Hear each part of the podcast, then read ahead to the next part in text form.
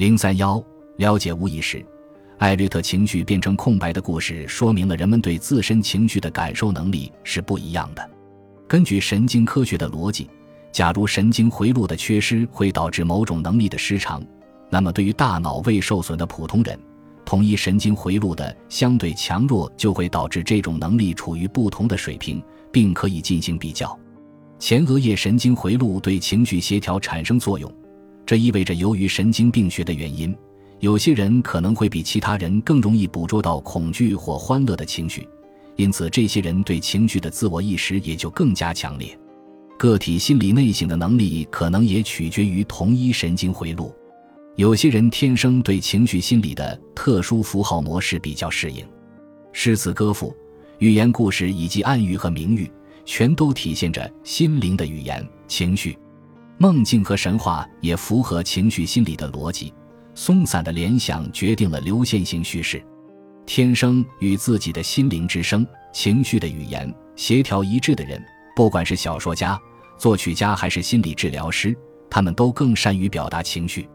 内心的协调令他们更加擅长表达无意识的智慧，即我们从梦境和幻觉中所感受到的意义，皆是我们最深层愿望的符号。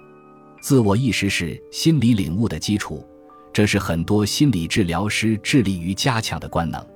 霍华德·加德纳的内省智能模型实际上源于心理机制的伟大揭秘者弗洛伊德。弗洛伊德明确指出，很多情绪是无意识的，我们体内激发的感受不一定被意识觉察。这一心理学原理得到了实验的证明，比如，关于无意识情绪的实验发现。人们对他们没有意识到自己曾经见过的东西会形成明确的喜好。所有的情绪都可以是，而且经常是无意识的。情绪的心理开端通常在个体自觉意识到感受之前出现。例如，像怕蛇的人出示蛇的图片，尽管受测者表示没有感到任何恐惧，但他们皮肤上的感受器探测到有汗液渗出，这是焦虑的表现。甚至在这种情形下，蛇的图片飞快地从受测者眼前掠过，他们没有清楚地意识到自己看到的是什么东西，更别提感到害怕。但他们还是出汗了。潜意识情绪持续累积，最后变得足够强烈，就会进入意识层面。因此，情绪有两种层面：有意识的和无意识的。情绪一旦进入意识层面，就会被前额叶皮层接收；情绪在无意识的层面隐而不发。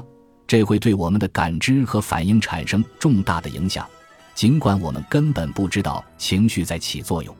打个比方，有个人一大早就被一个粗鲁的家伙惹恼了，在接下来的几个小时里都很容易生气。他对别人的无心之失大做文章，动不动就发火。他也许根本没有意识到自己一直处于易怒的状态。